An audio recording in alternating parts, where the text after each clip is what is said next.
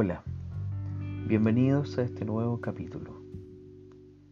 Hoy les voy a compartir un texto del teólogo jesuita Víctor Codina, publicado en la revista Religión Digital de marzo del año 2020. Dice así, afortunadamente, junto a los terroríficos y casi morbosos noticiarios televisivos sobre la pandemia, aparecen otras voces alternativas, positivas y esperanzadoras. Algunos recurren a la historia para recordarnos que la humanidad ha pasado y superado otros momentos de pestes y pandemias, como las de la Edad Media y la de 1918, después de la Primera Guerra Mundial. Otros se asombran de la postura unitaria europea contra el virus cuando hasta ahora discrepaban sobre el cambio climático, los inmigrantes y el armamentismo, seguramente porque esta pandemia rompe fronteras y afecta a los intereses de los poderosos. Ahora, a los europeos les toca sufrir algo de lo que padecen los refugiados e inmigrantes que no pueden cruzar fronteras.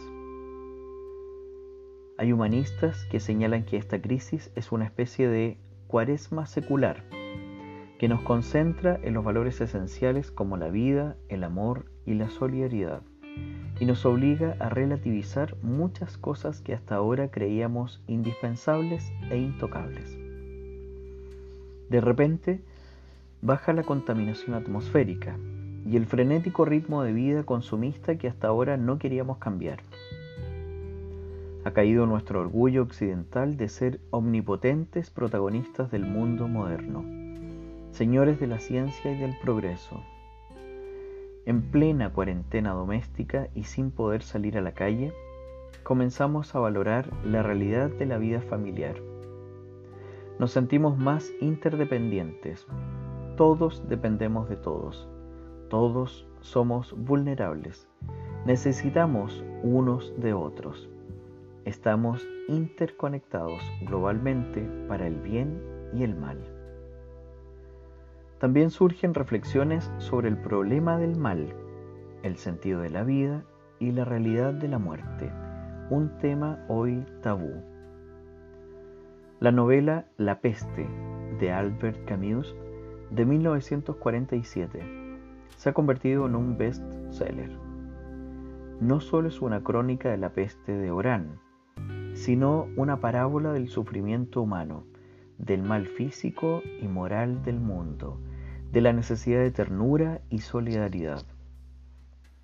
Los creyentes de tradición judeo-cristiana nos preguntamos por el silencio de Dios ante esta pandemia. ¿Por qué Dios lo permite y calla? ¿Es un castigo? ¿Hay que pedirle milagros como se pide en la peste? ¿Hemos de devolver a Dios el billete de la vida como Iván Karamazov en Los Hermanos Karamazov, al ver el sufrimiento de los inocentes? ¿Dónde está Dios? No estamos ante un enigma, sino ante un misterio. Un misterio de fe que nos hace creer y confiar en un Dios, Padre, Madre, Creador, que no castiga, que es bueno y misericordioso, que está siempre con nosotros, es el Emanuel. Creemos y confiamos en Jesús de Nazaret, que viene a darnos vida en abundancia y se compadece de los que sufren. Creemos y confiamos en un Espíritu vivificante, Señor y dador de vida. Y esta fe no es una conquista, es un don del Espíritu del Señor que nos llega a través de la palabra de la comunidad eclesial.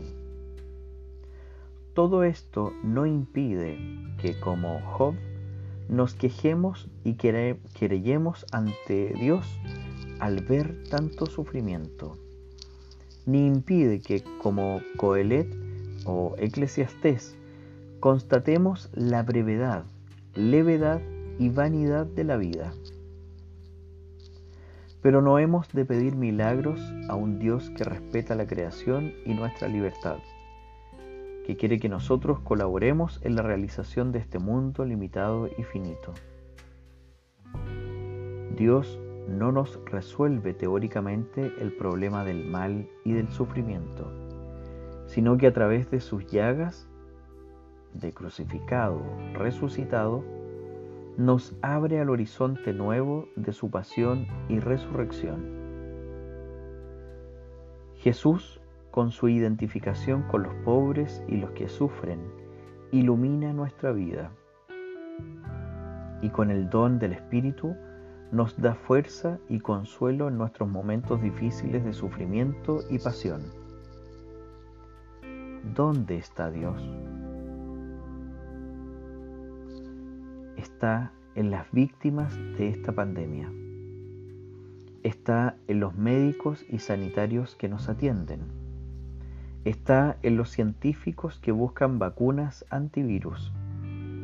Está en todos los que estos días colaboran y ayudan para solucionar el problema. Está en los que rezan por los demás y en los que difunden esperanza.